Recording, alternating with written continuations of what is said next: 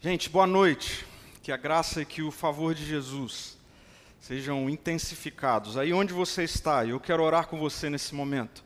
Jesus querido, muito obrigado porque como cantamos ao longo de todas essas canções, o Senhor é aquele que veio ao nosso encontro, é aquele que nos atrai para o Senhor. E agora, Espírito Santo de Deus, aquele sobre o qual Jesus disse que iria, mas deixaria, como quem ah, deixa algo muito especial para apontar para Jesus. Nós clamamos para que a tua presença agora seja intensificada em cada lar, em cada coração, em cada mente. Espírito Santo, revela-nos o Evangelho nessa noite, Jesus, porque sempre que Jesus é revelado, novidade de vida acontece, transformações, ah, e é isso que nós queremos. A tua palavra ah, será aberta nesse momento, e nós estamos aqui, Jesus, submissos à tua presença, submissos àquilo que o Senhor quer fazer em nós ah, nessa noite, em nome de Jesus. Amém. Amém. Amém. Eu quero começar essa série com uma citação, uma fala de um indiano bastante conhecido chamado Gandhi, Mahatma Gandhi, ah, que certa vez afirmou o seguinte: ele diz que ah, seria cristão, sem dúvida, se os cristãos o fossem 24 horas por dia. Gandhi disse: Eu seria cristão sem dúvida se os cristãos o fossem 24 horas por dia. Obviamente que Gandhi faz essa afirmação num espectro meramente religioso, mas, e é nesse sentido que eu quero refletir com você a partir dessa colocação, há uma tensão existente nessa fala de Gandhi, ou no que ela representa, que na verdade acaba sendo uma crítica feita por muitas pessoas que não fazem parte do cristianismo. Essa a relação a, entre prática e discurso do cristianismo. Então, essa é a tensão existente nessa colocação de Gandhi, uma tensão entre o discurso da fé cristã e a prática daqueles que se dizem cristãos. É, essa tensão aponta para o fato de que pode sim existir uma incoerência daqueles que se dizem cristãos. Aliás, nós somos milhares ah, no nosso país, e a prática, incoerência entre o discurso e a prática, o discurso do cristianismo e a prática. Eu fiquei pensando sobre de onde vem essa incoerência. Por que, que ela existe? Por que, que sim, muitas vezes há incoerência entre o discurso do cristianismo e a prática dos cristãos. Por que, que isso existe? E eu acredito que isso tem a ver com a respondermos equivocadamente a essas questões, ou a não sabermos com profundidade que resposta dar a questões como: quem Jesus é? Quem é Jesus? Ou ainda, o que Jesus fez ou está fazendo qual é a centralidade do seu ensino? Quem é Jesus?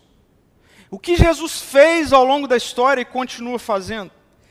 Quando Jesus esteve aqui, o Deus encarnado, o Filho unigênito do Pai, qual era a centralidade do seu ensino? Eu acredito que, infelizmente, por conta de uma superficialidade acerca do entendimento a essas questões, ah, reside então essa tensão entre a incoerência do discurso do cristianismo com a prática da fé cristã, que faz com que pessoas, e aqui eu destaquei uma personalidade religiosa conhecida na história, Gandhi, ah, que questiona isso ao dizer que ah, eu seria cristão se eu olhasse para o discurso, mas quando eu olho para a prática, a incoerência não é compatível.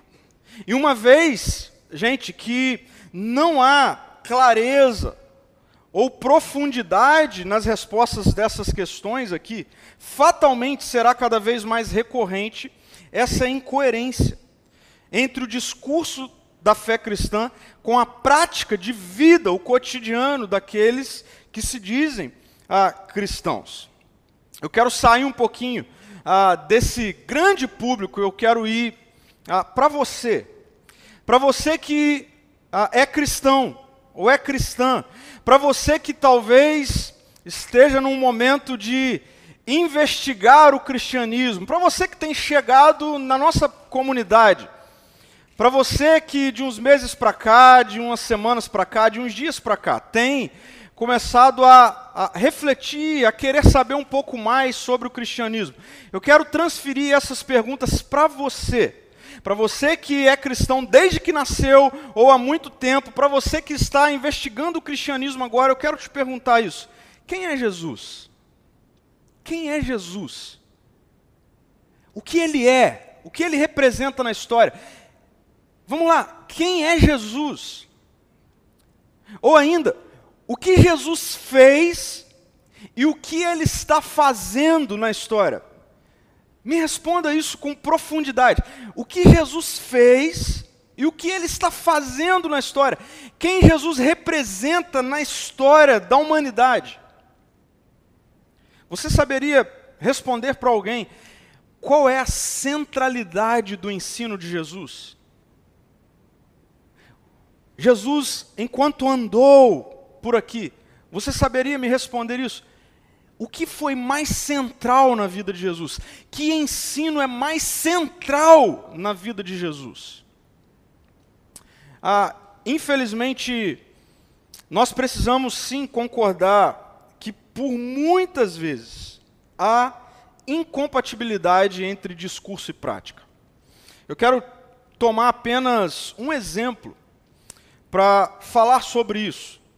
Nós ainda estamos nesse tempo pandêmico. Mas sim, nós vivemos momentos muito mais conturbados e complexos no ano de 2020, até por total desconhecimento daquilo que estava por vir, daquilo que a gente estava vivendo. E, gente, eu ah, vi pessoas que ah, se dizem cristãos, cristãs há muito tempo, num determinado momento de toda a complexidade, envolto às ansiedades que o, a, a gente estava vivendo, pessoas a, em dúvida, colocando em xeque a, verdades centrais do Evangelho por conta de um momento, ou por estarem passando por um tempo de tanta indefinição ou indecisões, se esquecerem de questões tão centrais do Evangelho.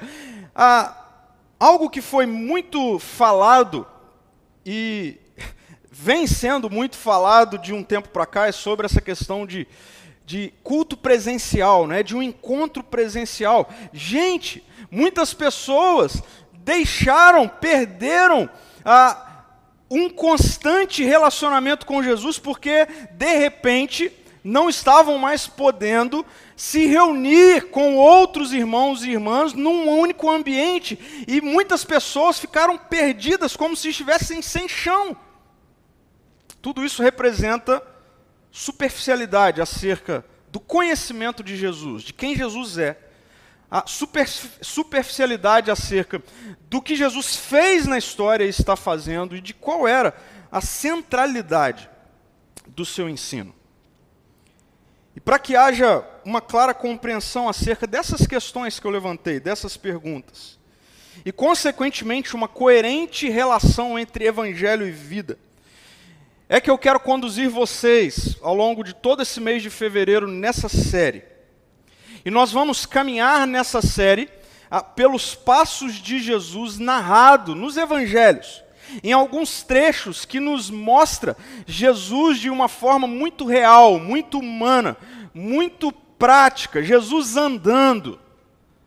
Porque é quando nós olhamos para a revelação bíblica sobre o Deus encarnado na história que nós podemos ter clareza e, consequentemente, ah, alinharmos a nossa vida, ah, sim, cristã, mas com um cristianismo que se aproxime do Cristo. Não como um cristianismo meramente num espectro religioso, como tantas outras religiões, mas um cristianismo do Cristo, um cristianismo do Jesus. Para que possamos responder a essas questões: quem é Jesus, o que Jesus fez e está fazendo, como ele ensina todas as coisas, qual é a centralidade desse ensino e respondendo essas questões, a nossa vida começa a ter uma coerência com aquilo que essa palavra diz. E eu quero ler com vocês hoje um desses trechos que narram um momento da vida de Jesus, um momento bem cotidiano, prático, bem visível eu quero ler com vocês no Evangelho de Lucas hoje, no capítulo 5. E eu quero ler do versículo 1 até o versículo 11. Acompanhe comigo. Evangelho de Lucas, capítulo 5. Eu vou ler do versículo 1 até o versículo 11. O texto diz assim: Estando Jesus à beira do lago de Genezaré, grandes multidões se apertavam em volta dele para ouvir a palavra de Deus. Grandes multidões ele notou que, junto à praia, havia dois barcos vazios, deixados por pescadores enquanto lavavam suas redes. Versículo 3: Entrou num dos barcos e pediu a Simão, Pedro, que era dono do barco, que o afastasse um pouco da praia. Então Jesus sentou-se no barco e dali Jesus continuou ensinando o que ele estava ensinando à multidão. Versículo 4. Quando terminou de falar, Jesus disse a Simão: Simão, agora, vá para onde é mais fundo e lance as redes para pescar. Simão respondeu: Mestre, trabalhamos duro a noite toda e não pegamos nada. Mas por ser o Senhor que nos pede, vou lançar as redes novamente. Parênteses aqui, antes de eu ler o versículo 6. E eu já preciso explicar isso aqui agora. Quando Pedro responde para Jesus, ah, Senhor, é, é por ser o Senhor que nos pede, vou lançar as redes novamente. Pedro não sabia que Jesus era Jesus. Pedro não sabia que ele estava diante daquele que eu e você sabemos, tendo toda a narrativa, tendo todo, toda a tradição cristã por trás disso que a gente está lendo.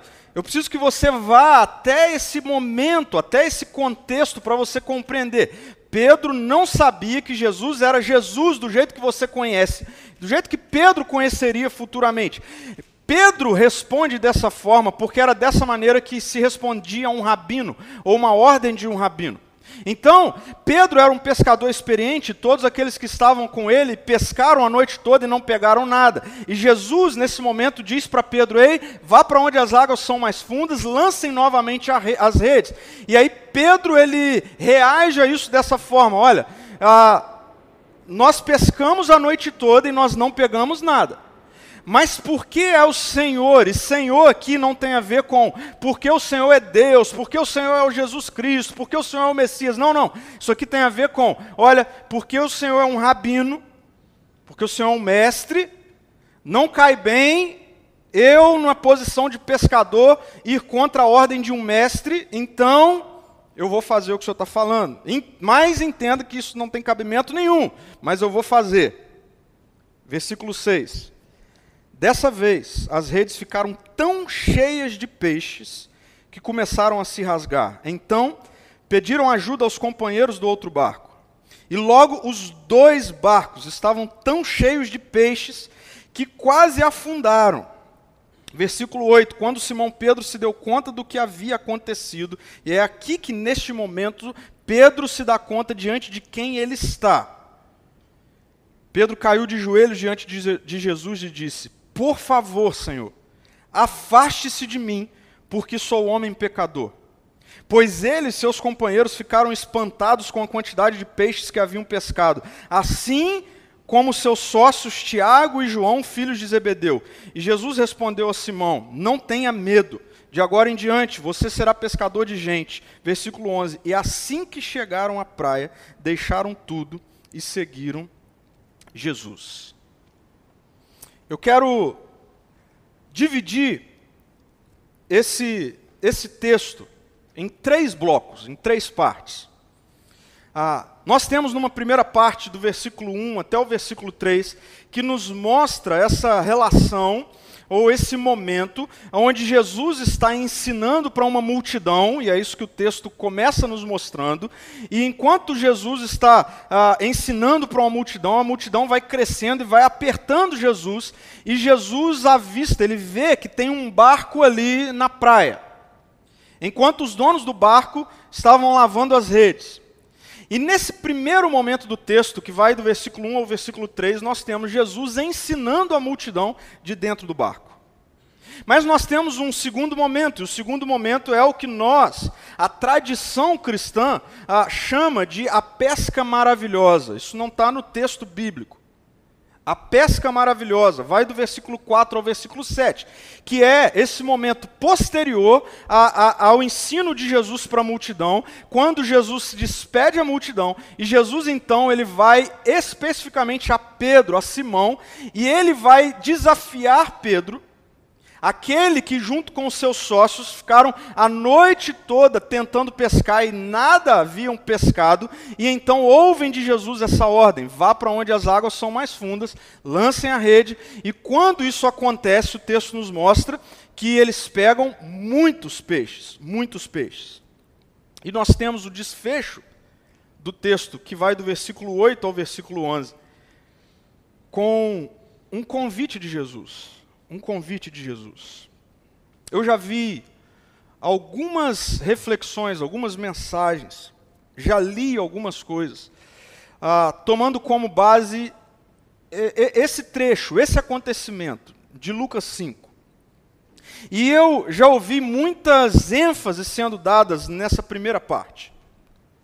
A parte onde Jesus de fato usa um objeto de trabalho de Pedro, ou na verdade um instrumento de trabalho de Pedro e dos amigos de Pedro, que é um barco. Que é Jesus entrando no barco, e do barco que é daqueles homens, ensinando a palavra. E sempre que existem ah, ênfases sendo dadas nessa primeira parte do texto, ou desse momento, a coisa sempre caminha na direção ah, do desafio de deixa Deus entrar no seu barco, deixa Jesus entrar no seu barco. O barco representa a sua profissão, o barco representa os seus projetos, o barco representa a sua vida. Jesus quer usar a sua vida entrando no seu barco, entrando na sua vida. Olha o que Jesus pode fazer quando ele entra no barco e usa o barco, usa a sua vida para ensinar a multidão e tudo mais. Ou ainda, nós temos uma ênfase muito grande sendo dada no meio desse acontecimento, que é quando Jesus de fato realiza algo extraordinário. Que é quando Jesus, com o poder da Sua palavra, faz com que ah, antes um mar que não deu para peixe a noite toda, num determinado momento, ah, pelo poder da palavra, encha as redes daqueles homens, surpreende aqueles homens, e as ênfases que são dadas nesse texto, nesse momento aqui do texto, sempre é com relação a se você obedecer a Jesus, a, você vai jogar a rede, a rede vai vir cheia de barco, de, de peixe. Se você obedecer a Jesus na sua vida, mesmo que não pareça que faça muito sentido, a, sempre você vai colher, você vai pescar, você vai ser muito abençoado, muito abençoado. Acontece que, eu preciso preciso que você preste atenção em mim. Acontece que, olhando para toda a narrativa desse texto, olhando para tudo o que acontece nesse texto, aquele momento, ou esse momento, não termina, preste atenção nisso, com Jesus entrando no barco de Pedro para usar a profissão de Pedro para fazer algo. O texto não termina com Jesus fazendo com que aqueles homens, no poder da palavra de Jesus, ah, obtenham uma pesca maravilhosa. Não, não. O texto termina com um convite sendo feito. Um convite de Jesus sendo feito. Aliás, um convite surpreendente. Um convite que surpreendeu completamente aqueles homens. Pedro e todos os outros que estavam ali com ele. Eu quero destacar para você esse convite que ah, nos é apresentado no versículo 10 e versículo 11. Quando Jesus responde a Simão: Não tenha medo, de agora em diante você será pescador de gente. E assim que chegaram à praia, preste atenção nisso, deixaram tudo e seguiram Jesus. Deixaram tudo e seguiram Jesus. E Jesus precisa exortar Pedro ou encorajar Pedro a não ter medo, porque quando Pedro se dá conta de que ele não está diante meramente de um rabino ou de mais um rabino que passava pela praia ensinando uma multidão, mas ele está diante de alguém que tem um poder maior do que qualquer outra pessoa, dado aquilo que ele acabou de viver ah, aqui nessa pesca. A reação de Pedro é de ter medo. A reação de Pedro é de se jogar aos pés de Jesus e pedir para que Jesus se afaste dele. Por quê? Porque Pedro, como um judeu, ele tem o conhecimento acerca ah, do quão perigoso seria um homem pecador estar perto de um homem santo. E é por isso que Jesus precisa falar: não tenha medo, e Jesus faz um convite. De agora em diante, você será pescador de gente. E o texto vai dizer que eles chegaram à praia, deixaram tudo e seguiram a Jesus. Preste atenção nessa afirmação. O grande milagre da história é Jesus convidar você para andar com Ele no caminho. O grande milagre da história de Pedro e daqueles homens que estavam ali com Pedro. Não é Jesus ter entrado no barco de Pedro e do barco de Pedro ensinar para uma multidão. O grande milagre da história não é Jesus fazer com que um mar que outrora não dava peixe, de repente começou a dar peixe. O grande milagre da história de Pedro e daqueles homens foi Jesus passar por eles e convidá-los a andarem com ele no caminho. Aqui, a Bíblia e todo o contexto chama de discipulado, que tem a ver com andar com um mestre, para aprender a viver a vida com o mestre, andar com o mestre, para aprender a pensar, a sentir, a falar, a fazer o que aquele mestre faz, pensa, sente. Eu quero fazer essa afirmação para você iniciando essa série. Sabe qual é o grande e maior milagre que Deus realizou na sua história? O milagre de Jesus passar por você, do jeito que você está, do jeito que você é, com as coisas que você tem, e te chamar e te convidar para começar a andar com Ele. Esse é o milagre da história. É, é disso que se trata. A, a grande boa notícia do Evangelho para a sua vida e para a minha vida. Jesus passou por mim.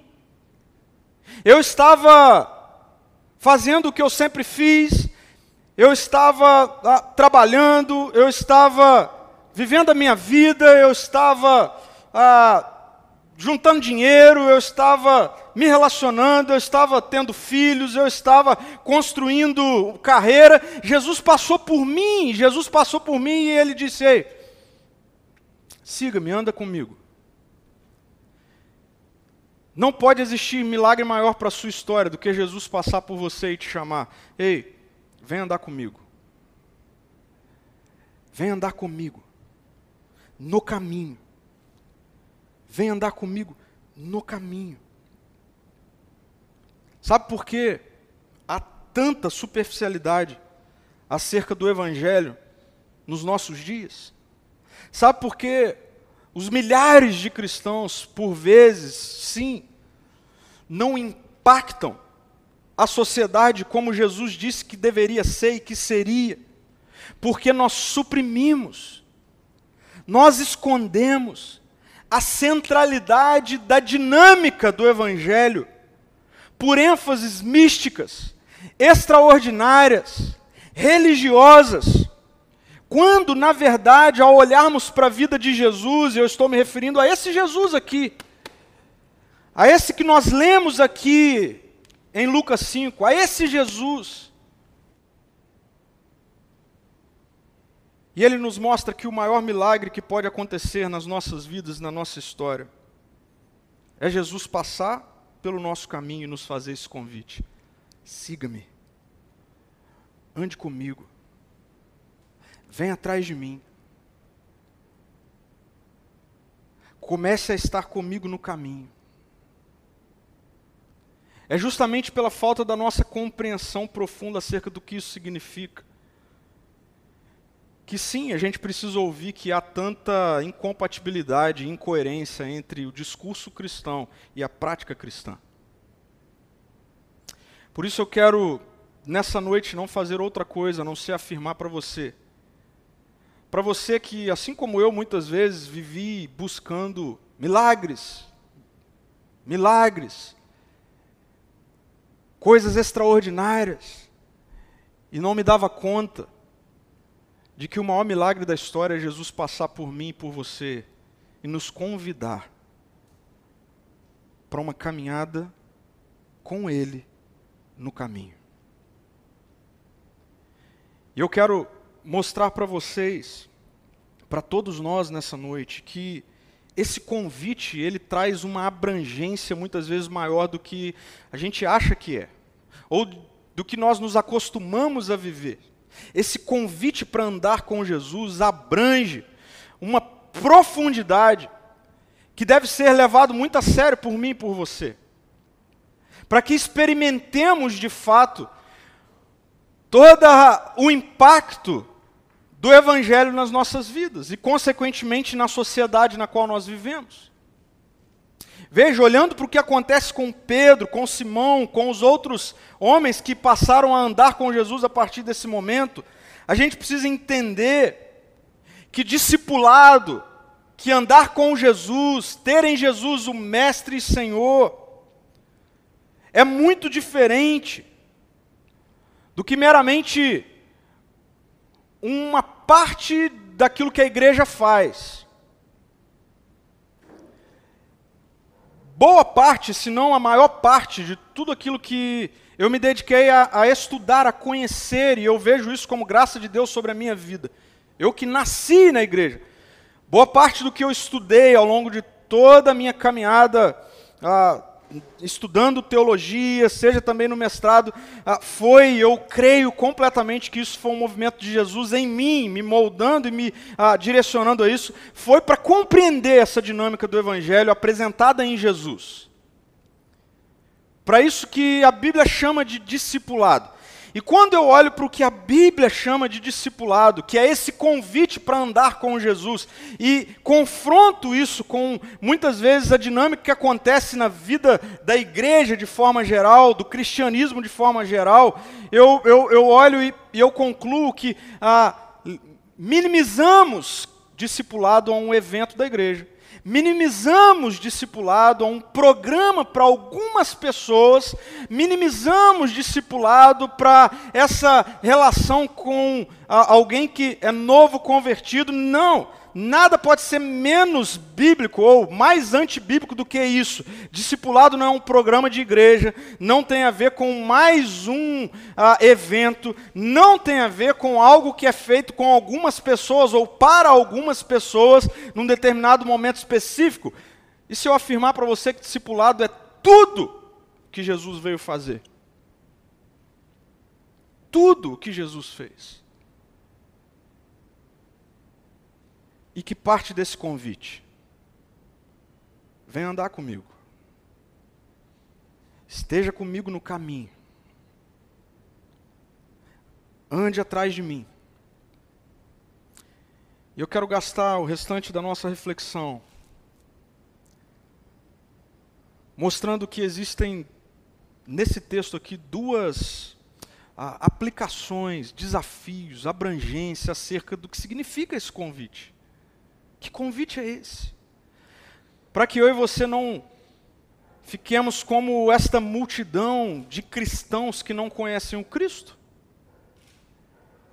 que não tem a mínima ideia de quem Jesus é, não tem a mínima ideia do que Jesus fez ou está fazendo, não tem a mínima ideia de, do que é a centralidade do ensino. Preste atenção nisso e, se possível, até mesmo anote isso. Jesus convida você para andar com Ele no caminho. O convite é para um novo caminho e não para um novo evento.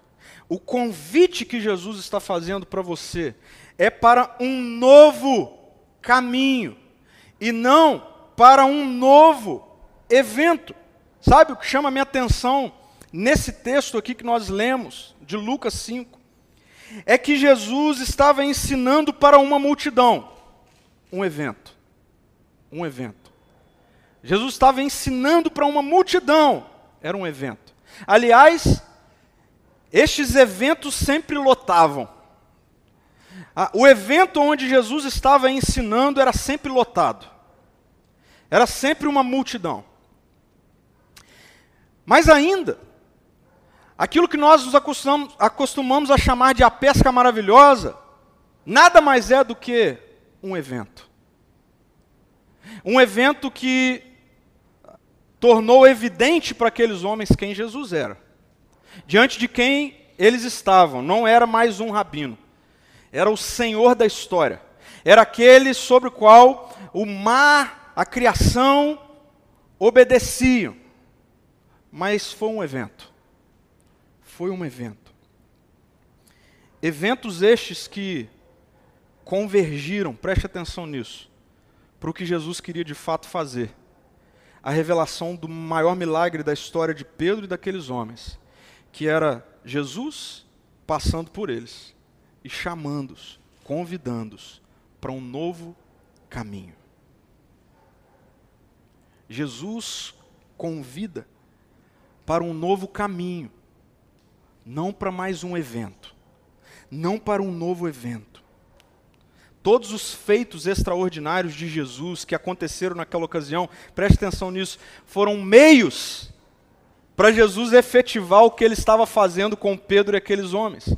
Meios todos os eventos extraordinários que Jesus faz e pode fazer, ele continua fazendo, ele continua realizando coisas sobrenaturais, ele continua realizando milagres sobrenaturais, a, a, o poder de Deus continua ativo na história, ele cura onde todo mundo diz que não há cura, ele. A, traz vida para onde ninguém mais diz que há vida. Jesus faz isso, o poder dele está ativo para isso. Mas todos os eventos extraordinários de Jesus devem convergir para o convite.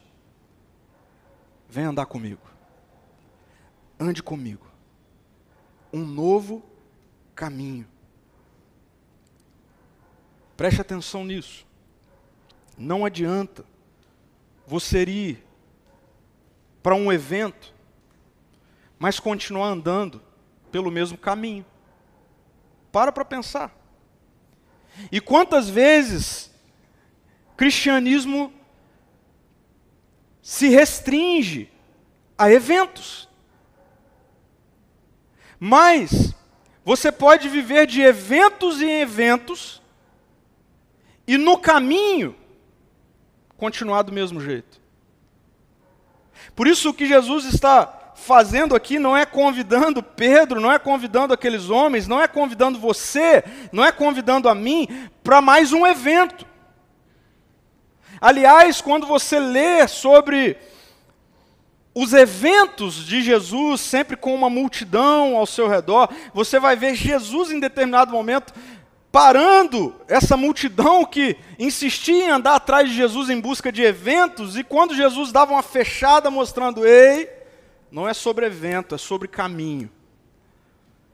A gente lê, por exemplo, no Evangelho de João, no capítulo 6, o texto nos mostrar que muitos que estavam ali nos eventos olhavam para Jesus e diziam: Dura é a sua palavra, eu não vou ir pelo seu caminho. Jesus não te convida para mais um evento, Jesus te convida para um novo caminho. É sobre um novo caminho. Sabe por que há tanta distância entre discurso e prática da vida cristã? Porque nós limitamos, nós restringimos. Jesus foi reduzido pela religião a um símbolo da religião, a um símbolo religioso. Há um símbolo religioso que está presente em alguns eventos, que está presente em alguns lugares físicos, em alguns prédios, em alguns templos, ou alguns objetos. Acontece que nada, nada poderia ser mais anticristão do que isso, porque Jesus é movimento, Jesus é dinâmica, Jesus é caminho, Jesus é transformação. Jesus é metanoia, é movimento de mente, é mudança de mente. Jesus não é estático, Jesus é dinâmico. E limitar cristianismo a um evento é tornar Jesus estático, algo que ele não é.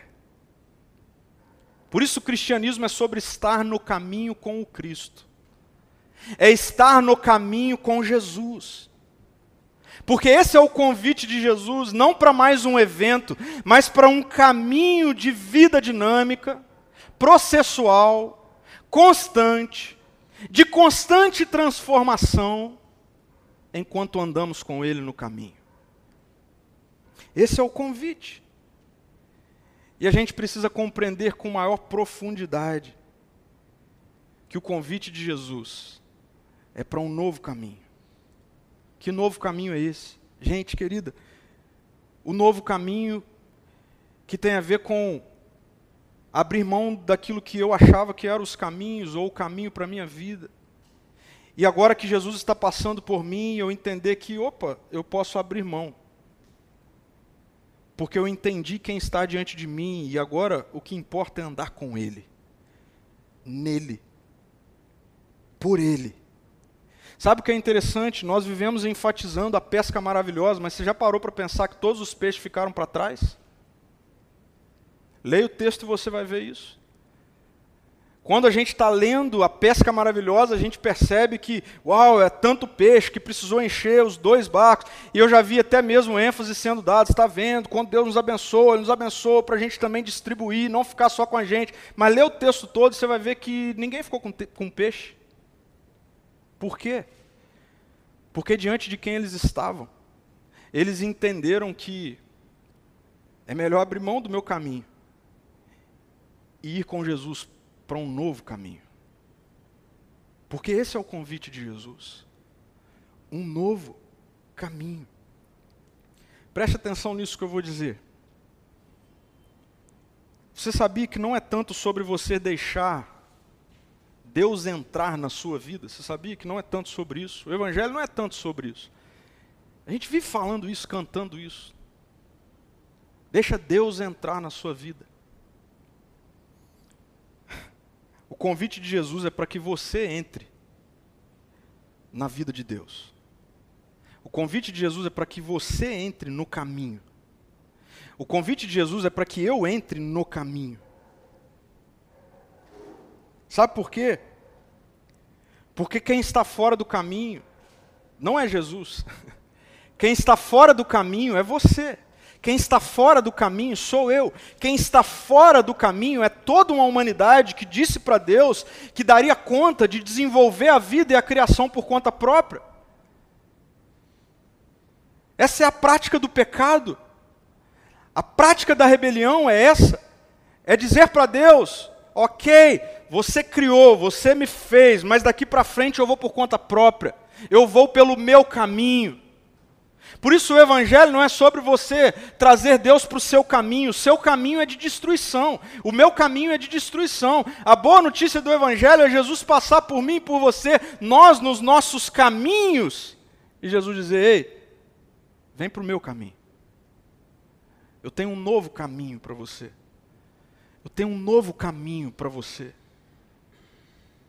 Não é Jesus que está fora do caminho, somos nós. Por isso não é tanto sobre Jesus vir para o meu caminho, é sobre eu ir para esse novo caminho. Por isso Jesus mesmo se autodefiniu como o caminho. Jesus disse que ele é o único caminho. O único caminho que restabelece uma dinâmica relacional com o Deus que nos criou. O único caminho. Não existe essa de energia, não existe essa de, ah, sei lá o que, dá-se vários nomes, arrepio. Não, não, não. Jesus disse: Eu sou o caminho, a verdade e a vida. Ninguém vem ao Pai se não for por mim. Ninguém.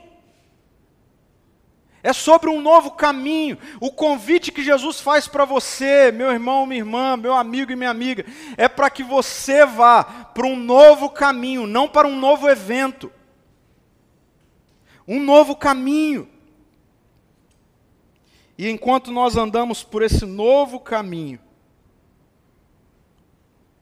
a gente começa a viver todo esse processo dinâmico e real com Jesus. É assim. O privilégio é andar no caminho de Jesus, não Jesus andar no nosso caminho. O privilégio é andar no caminho de Jesus, não Jesus andar no nosso caminho. Entenda isso.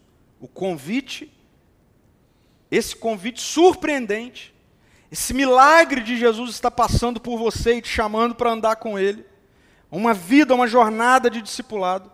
É para um novo caminho, não para um novo evento. Mas ainda, isso nos mostra que, ou o texto vai nos mostrar que o convite, ele é feito para quem precisa, e não para quem merece. O convite, esse convite extraordinário, milagroso, sobrenatural, é para quem precisa, não é para quem merece. Pedro, quando ele se deu conta diante de quem ele estava, o texto diz que ele largou tudo, ele se jogou, se lançou aos pés de Jesus, e o pedido de Pedro foi: afaste-se de mim, porque eu sou homem pecador. O que Pedro está dizendo é: eu, eu, eu não mereço estar onde o Senhor está. Que Pedro está dizendo é: Senhor, você não sabe quem eu sou. A gente não pode ficar no mesmo lugar, no mesmo espaço físico. Senhor é incompatível. Eu, quem eu sou, e o Senhor, quem o Senhor é, no mesmo espaço. Afaste-se de mim. Mas aí Jesus mostra que é milagre, não é? É para fazer algo que só Deus pode fazer. Então, só Deus pode amar Pedro do jeito que Pedro é, conhecendo quem Pedro é, e mesmo assim o convidando para andar com ele. Milagre é aquilo que só Deus pode fazer. Só Deus pode passar por alguém como Pedro e convidá-lo para andar com ele. Agora, sabe que isso precisa ficar claro? É que esse milagre ele continua acontecendo dessa mesma forma. Portanto, só existe uma maneira da sua vida ser impactada por esse milagre, desse convite surpreendente de Jesus é realmente você reconhecer que por conta própria, por esforço próprio, por mérito, é incompatível você e Jesus ficarem no mesmo lugar. Porque quando eu reconheço que, por conta própria, não há currículo nesse mundo que faça com que eu esteja em posição de merecer o favor de Deus, não há nada que eu possa fazer para estar em posição de poder ficar no mesmo lugar em que Jesus está, a não ser reconhecer que, Senhor, a gente não pode ficar no mesmo lugar, porque o Senhor é santo e eu falho tanto. É somente diante dessa postura que então a gente vai entender que o convite não é para quem merece, é para quem precisa. E sabe por que muitas pessoas vivem uma vida superficial com Jesus, independente dos anos de cristianismo que tem? Porque na prática, elas ainda não se deram conta, não se deram conta de que por conta própria é incompatível ficar no mesmo lugar que Jesus, a não ser que se reconheça como alguém que precisa estar onde Jesus está. Sabe por que talvez você não experimente toda a grandeza, potência, transformadora do Evangelho? Porque você ainda não se deu conta de que você precisa de Jesus. E eu não estou falando precisa de Jesus para quando você morrer. Eu estou falando precisa de Jesus para enquanto você está vivendo. No caminho, na jornada da sua vida. Porque é quando nós nos colocamos nessa posição de aquele que precisa, não aquele que merece, é então que Jesus nos faz esse convite. Não tenha medo, vem andar comigo. Não tenha medo, vem andar comigo. Porque é um movimento de lá para cá, é um movimento de amor e graça, de favor, de misericórdia.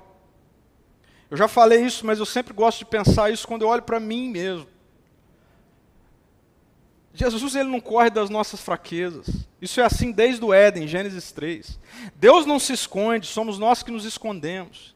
E às vezes a religião nos ensina a nos escondermos atrás da nossa hipocrisia.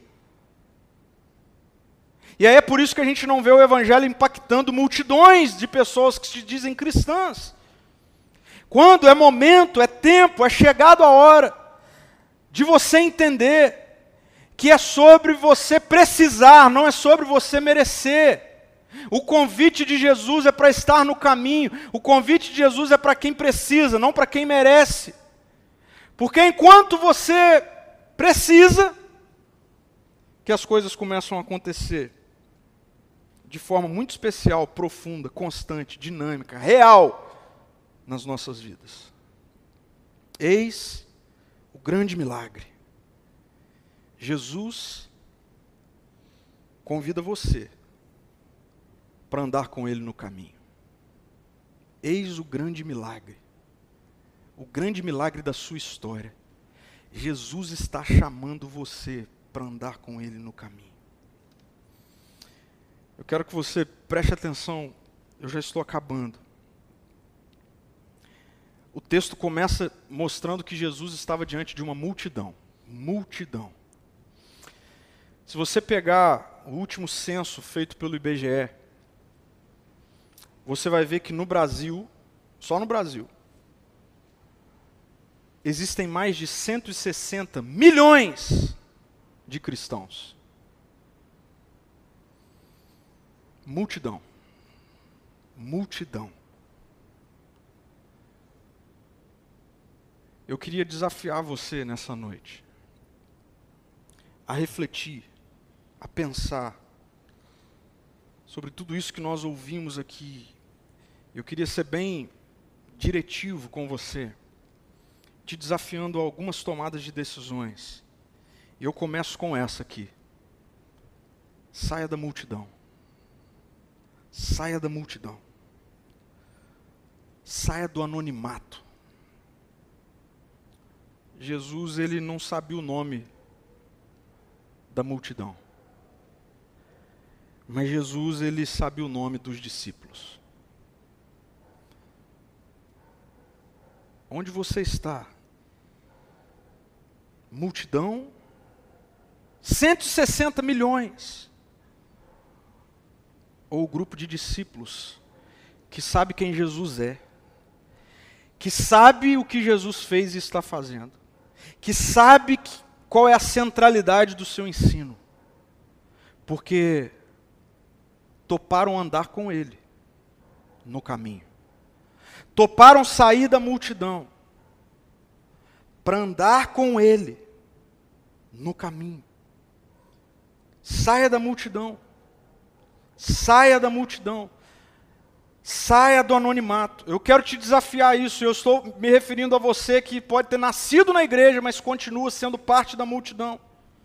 Ou você que começou a esse tempo de pandemia, você se viu aí sem esperança, ah, precisando de alguma coisa, e alguém falou com você que você precisa de uma religião. Não, você não precisa de uma religião, você não precisa ir para a multidão. Seja você que, assim como eu, nasceu no cristianismo, seja você que agora começou a, a, investigar o cristianismo, eu quero desafiar todos nós nessa noite: saia da multidão e vá pelo caminho com Jesus. E vá pelo caminho. Vá pelo caminho. Segundo e último desafio que eu quero fazer para você, para todos nós, é esse. Pare de ir atrás de eventos e comece a ir com Jesus nesse novo caminho. Pare de ir atrás de eventos. Pare de buscar em Jesus momentos Pare de fazer de Jesus aquilo que se faz quando precisa de um bombeiro. Que a gente liga de vez em quando, quando a gente está passando por algum momento de aflição, e aí o bombeiro vem ele apaga o incêndio. Pare de andar atrás de eventos, onde Jesus se torna meramente é, essa, esse símbolo religioso que existe para apagar incêndios. É por isso que tem pessoas. Eu, quando eu fiquei sabendo disso, gente, deixa eu confessar algo para vocês aqui. Você sabia que tem gente que a, a, a, o compromisso da pessoa é com eventos, não é com Jesus. E tem gente que fica assim: ah, não tem culto presencial na sua igreja, ah, então eu vou ter que ir atrás de outra. Isso é compromisso com eventos, não é compromisso com Jesus. Porque isso está dizendo então que se eu não vou a um evento, eu não ando com Jesus. Pare de ir atrás de eventos e comece a ir com Jesus nesse novo caminho. É óbvio, ninguém está com mais saudade do que eu na nossa comunidade, do que estar com gente, poder abraçar as pessoas, ver as pessoas, parar de falar para uma câmera e começar a falar com as pessoas, ver a reação, chorar junto, sorrir junto. Eu estou morrendo de saudade disso. Mas eu vou estar mentindo para vocês, eu vou estar sendo infiel ao convite de Jesus. Se eu disser com vocês que o convite de Jesus é para que você vá para um evento, quando o convite de Jesus é para que você esteja com Ele no caminho, diariamente, dia após dia. Gente, por favor, pare de achar que a adoração a Deus é sobre adorá-lo num evento. Pare com isso. Adorar a Deus é sobre adorar no caminho. Adorar não é sobre adoração num evento, com música, com sei lá o que. Adorar é sobre andar com Jesus no caminho. O apóstolo Paulo vai falar isso quando ele fala de culto agradável a Deus. Gente, a igreja do século 21 precisa parar de ser veterotestamentária, quando as pessoas iam a um lugar adorar a Deus e comecem a entender que quando Jesus entrou na história, não é mais sobre como eu vou até Deus e, e através do que eu faço, através dos meus sacrifícios, através ah, dos meus dogmas, através ah, de tudo aquilo que a gente pode fazer, Deus vai ser acionado e comece a entender que em Jesus eu fui acionado por Deus. Você foi acionado por Deus. Como? Com um convite. Por favor, não é de culto em culto, é de quilômetro em quilômetro. Vou repetir. Vida com Jesus não é de culto em culto, é de quilômetro em quilômetro. É de andar com Ele, é de estar com Ele. A gente vai subindo um degrau na nossa relação com Deus e, consequentemente, ah, nós somos transformados enquanto nós andamos num outro caminho, não num outro evento. Não é sobre de culto em culto, é sobre de quilômetro em quilômetro. Aquilo que nós chamamos de culto precisa se transformar na comunhão dos discípulos.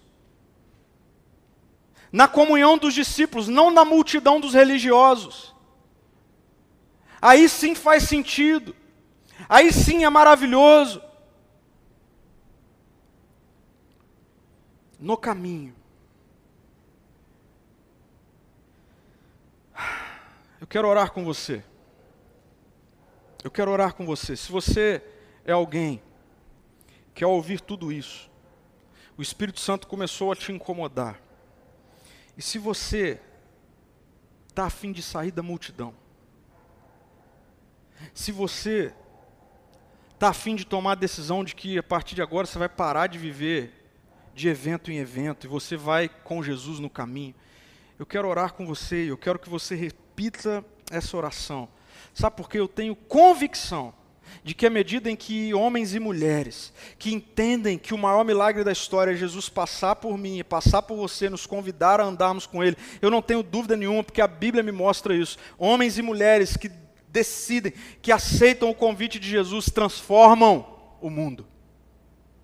Eu não tenho dúvida de que essa incoerência que a sociedade muitas vezes diz que Gandhi falou e que é existente mesmo, entre discurso e prática, eu não tenho dúvida de que à medida em que pessoas começarem a sair da multidão para andar com Jesus, que pessoas começarem a entender que não é de culto em culto, de evento em evento, mas é de quilômetro em quilômetro, é de caminho, é de estar com Ele, é de caminhar com Ele, é de se inserir num relacionamento cotidiano com Ele, eu não tenho dúvida nenhuma que vai começar a existir compatibilidade, coerência entre Jesus e nós. Eu quero orar com você, feche seus olhos e depois você pode meditar nessa canção e fazer dela também a sua oração. Jesus, muito obrigado. Muito obrigado, Senhor, porque nós estávamos vivendo a nossa vida cada um de nós os nossos projetos. Assim como Pedro e aqueles homens eram pescadores, nós somos as mais variadas profissões e atividades. E muito obrigado, Jesus, porque o Senhor, assim como fez naquele contexto, continua fazendo, passando e nos convidando. E o convite continua sendo o mesmo: siga-me, e eu expandirei a sua história. Você não mais viverá para viver da profissão da pesca, mas agora a sua vida ela lançará luz à eternidade no que diz respeito a gente. Não é só sobre um chamado missionário, é sobre um chamado para um propósito eterno. Senhor, eu oro por essa igreja, pela nossa comunidade, pela igreja Ser Amor pelas pessoas que estão e que estão chegando, que já estão há mais tempo e que estão chegando agora. E a minha oração, Senhor, é para que não vivamos de evento em evento, para que não vivamos de culto em culto, mas de quilômetro em quilômetro. A minha oração, Senhor, é para que a gente saia dessa noite compreendendo toda a profundidade do convite, entendendo que o milagre é esse convite do Senhor para a gente expandir a nossa vida. Não mais viver para nós mesmos. Não mais viver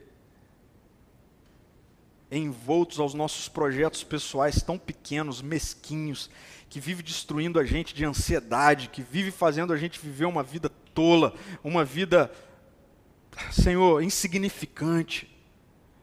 A minha oração é para que a comunidade Seramon entenda que isso não é evangelho, isso não é cristianismo, isso pode ser mais uma religião, mas a minha oração é para que a partir de hoje, Senhor, a nossa igreja entenda, cada pessoa que está do lado de lá dessa tela, entenda, cada pessoa que vai ouvir depois, posteriormente, essa mensagem, entenda que o maior milagre da história não é o Senhor entrar no nosso barco, mas é o Senhor nos chamar, abandonarmos o nosso barco para a gente viver a vida no Senhor e andar com o Senhor pelo caminho. Que a gente entenda a partir de hoje que o maior milagre da história foi o Deus que se encarnou em Jesus passar por mim, alguém que por conta própria não mereço estar no mesmo lugar que Jesus, mas por amor ele se aproximou. Faz a gente entender, Jesus, que a sua história é para quem precisa, não é para quem merece. Faz de nós uma comunidade de discípulos, de discípulas de gente que entende que diante do Senhor não dá para fazer outra coisa a não ser cair de joelho, reconhecer quem nós somos, reconhecer quem o Senhor é, e não conseguir fazer outra coisa a não ser deixar para trás a nossa história e passar a andar com o Senhor no caminho da sua história. Chega, Jesus desse discurso religioso de que a gente quer que o Senhor venha para o nosso caminho. Mas que a partir de hoje a história se inverta e seja a nossa decisão de ir para o caminho do Senhor. Que seja assim na minha vida, nos meus sonhos, nos meus projetos, na minha casa, na minha família que seja assim na vida de cada irmão e irmã que está participando disso agora, de cada família, Senhor.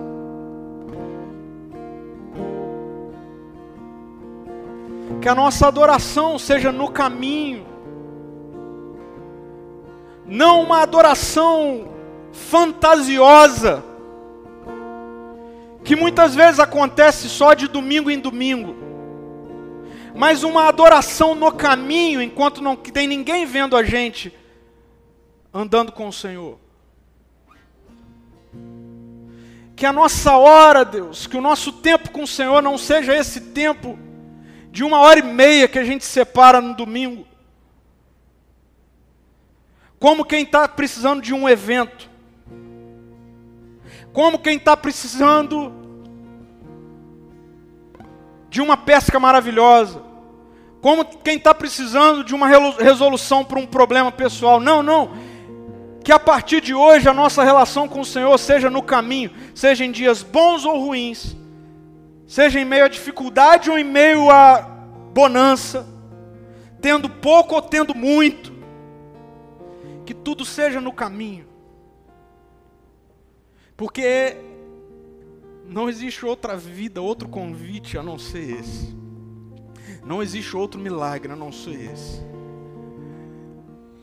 E eu quero continuar vendo, em nome de Jesus, homens e mulheres, te conhecendo, Jesus, e efetivamente tendo suas vidas transformadas. Não porque trouxeram o Senhor para o caminho delas, mas porque abriram mão do caminho delas passaram a andar no caminho. Em nome de Jesus. Para a glória de Jesus. Amém, Senhor.